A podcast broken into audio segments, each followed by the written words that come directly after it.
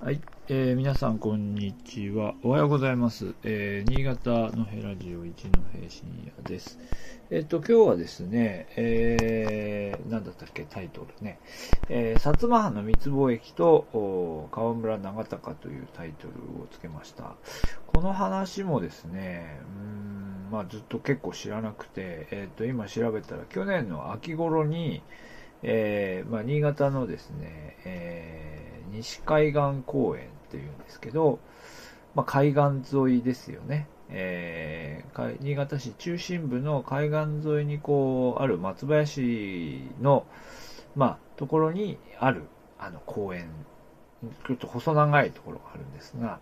えー、そこに、えー、行ってきた時に、ちょっと、えー、見つけまして、この銅像ですね。この銅像がその河村、えー、長高、州、州と書いて、長、長高と読むんですが、まあ、この人と、まあ、その当時のことっていうのを少し勉強しました。まあ、実はその前に、新潟の、新潟市の歴史博物館ですね、ミナトピアというところがあるんですが、まあ、そこの展示で見たことがあったんですけど、あ、こんな風にこう銅像が立ってるんだなとかですね。まあ、この松、今言った松林自体もこの河村さんという人が作った、作らせたんだと思いますが、そういう話も含めて、えちょっとお話ししてみたいと思います。で、その、えー、えっとですね、その、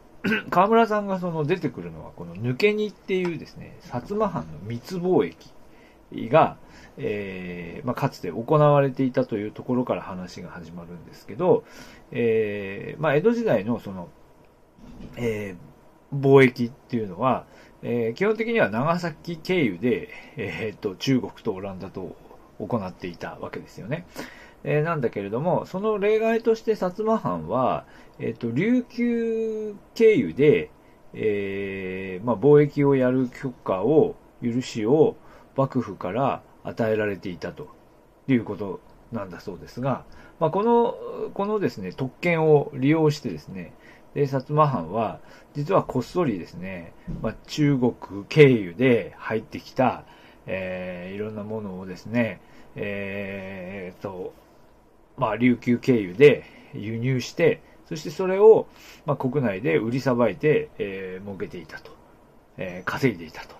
えー、いうことなんですね。で、これは、ここは認め、どう、そこは認められてなかったんでしょうね。で、その認められていないのをこっそりさばいていたのが新潟ということになります。で、えっと、中国から入ってきたものを売るという、新潟新潟で売りさばくというだけじゃなくて、えー、新潟では今度は、えっと、蝦夷地、つまり北海道から入ってくる海産物を、えー、こっちで買って、新潟で、新潟でこう、調達して、そしてそれを今度中国へ流すと。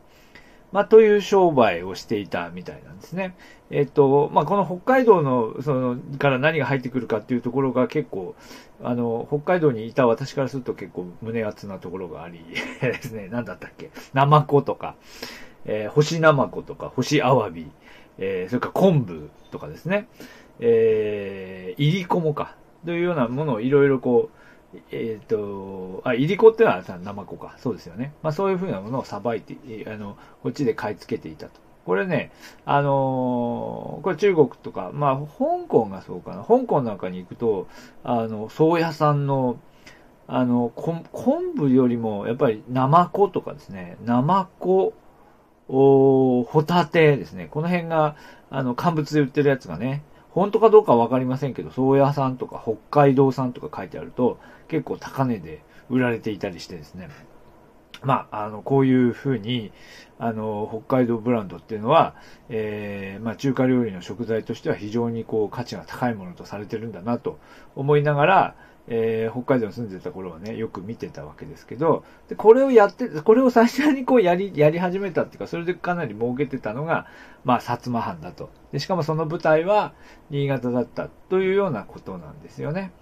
で、これは実は、えっ、ー、と、本当は長崎でその取引させることによって、えー、その関税をかけて、えー、まあ、収入を得ていた、あまあ、幕府からすると、これはちょっとけしからんと。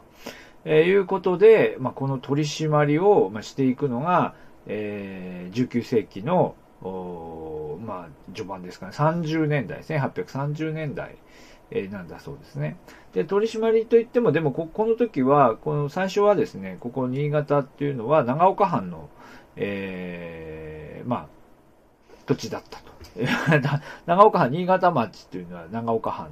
でしたので、長岡藩が取り締まりをするということだったんだが、どうも取り締まりが徹底しないと。まあ、長岡藩の立場はちょっと、私の今ちょっとパラパラと勉強した範囲ではちょっとよくわからないんですけど、まあ、あまりこう徹底していかなかったんですよね。で、それで、えー、えー、いうな状態で、まあ、長岡藩に任せていても、まあ、これでは拉致が開かないというので、えー、新潟をですね、直轄地にするというのが1843年で、で、この新潟を直轄地にしたときに、えー、その最初の新潟奉行としてやってくるのがこの河村長隆という人なんですよね。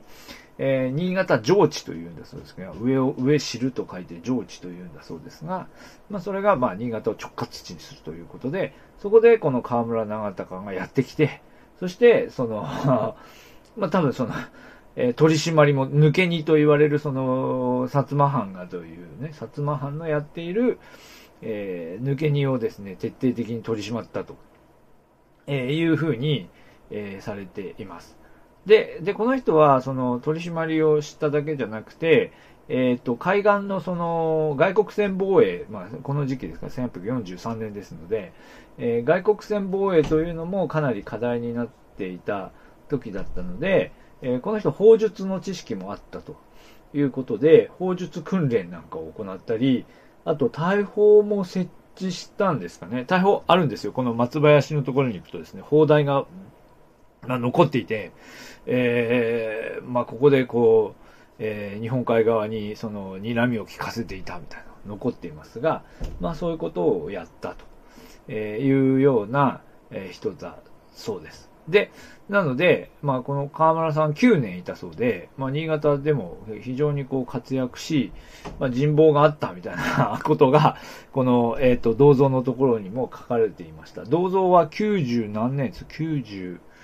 えー、93年って150年かな？だから、新潟上地から150年記念で、だと思いますね。えー、93年に作られた銅像というので、比較的新しいと思います。まあ、当然こうね、名前は知られていた、あの、研究者の間では名前は知られていたと思いますけど、まあ、新潟市民が知ってるかっていうとそんなにはね、知らないですよね。で、おそらくこの、えっ、と、松林自身も、まあ、砂防の意味もあったのかな。まあ、多分、その、でもこの松林を作らせたのも川村さんだというふうに、えー、書いてあったと思います。うん。でも、あまり新潟の人は知られてなくて、でも松、しかもこの松林の中に隠れて銅像があるので、長らく私も知りませんでしたが、えー、非常に面白い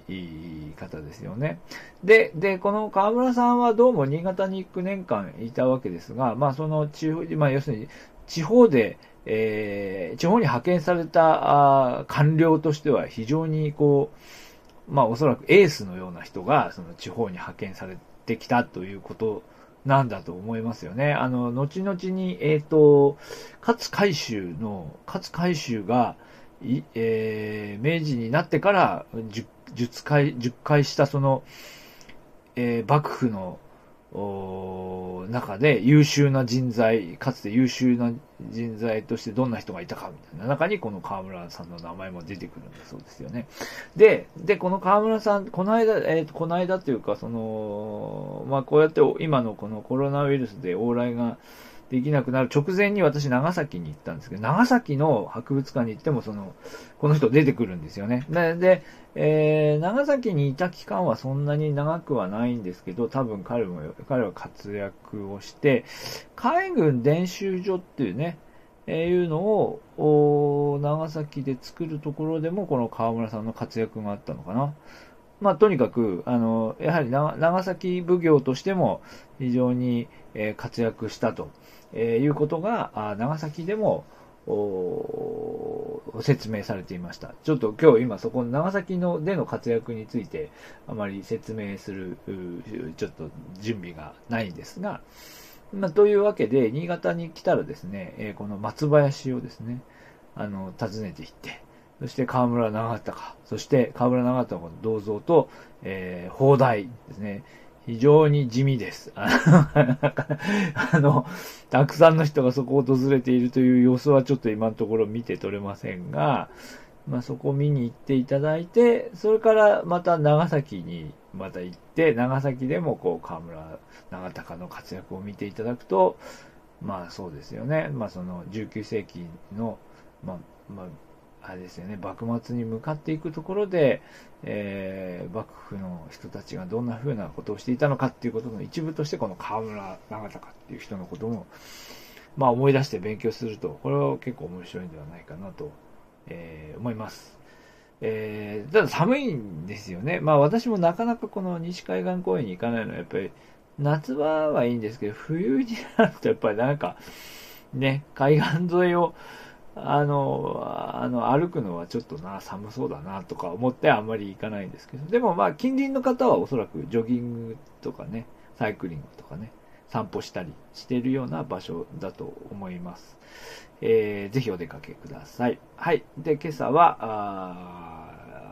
抜け荷の話と河村長隆という新潟奉行のお話をしてみました。ありがとうございました。